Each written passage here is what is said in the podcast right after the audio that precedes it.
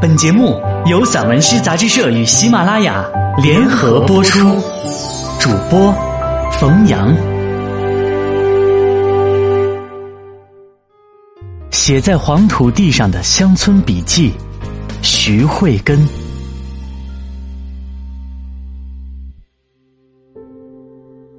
泥瓦匠，泥瓦匠，乡村建筑大师。他们把日月光华垒砌在延伸的岁月中，垒砌在金堤河畔乡村朴素的日子里。父亲就是一个标准的泥瓦匠师傅，他用瓦刀修正着家家户户饱满的日子，滋润的生活，清泉一般流淌在人间。日子红红火火，生活。日复一日，在属于自己的劳作里获得某种满足，父亲脸上笑开了花。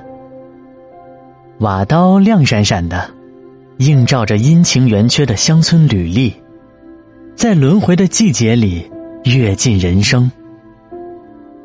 如今，父亲安眠于故乡的黄土里已经多年了，但只要瓦刀还在。父亲的手温，仿佛就还在。只是，那把瓦刀早已生锈，而中原大地正麦浪起伏，日新月异。一片云噙着雨，从天空飘来飘去，却不肯离开。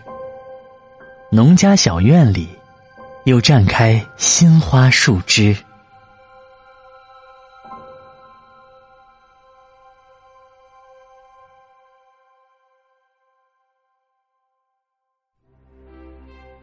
木匠，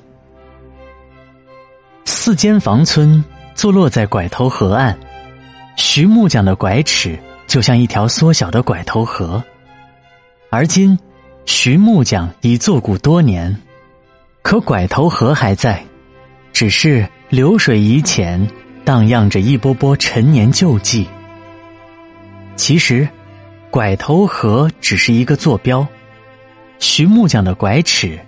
也是一个坐标，绷紧的墨线，曾经是他们全家的口粮与花销，这成了他喜欢木匠这个行业的重要缘由。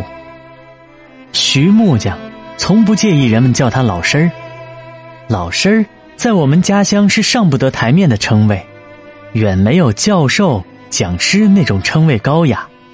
然而，徐木匠却听在耳里，笑在脸上。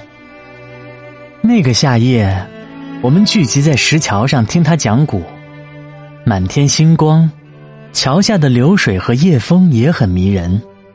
同样迷人的，是他从四乡八邻收集来的译文趣事。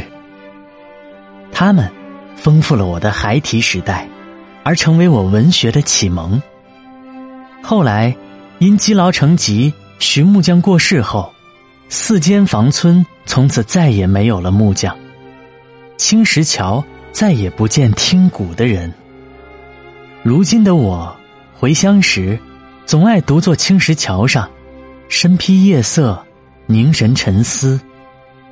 如今，木匠的活儿已经消逝在岁月里，荣如此，衰亦如此。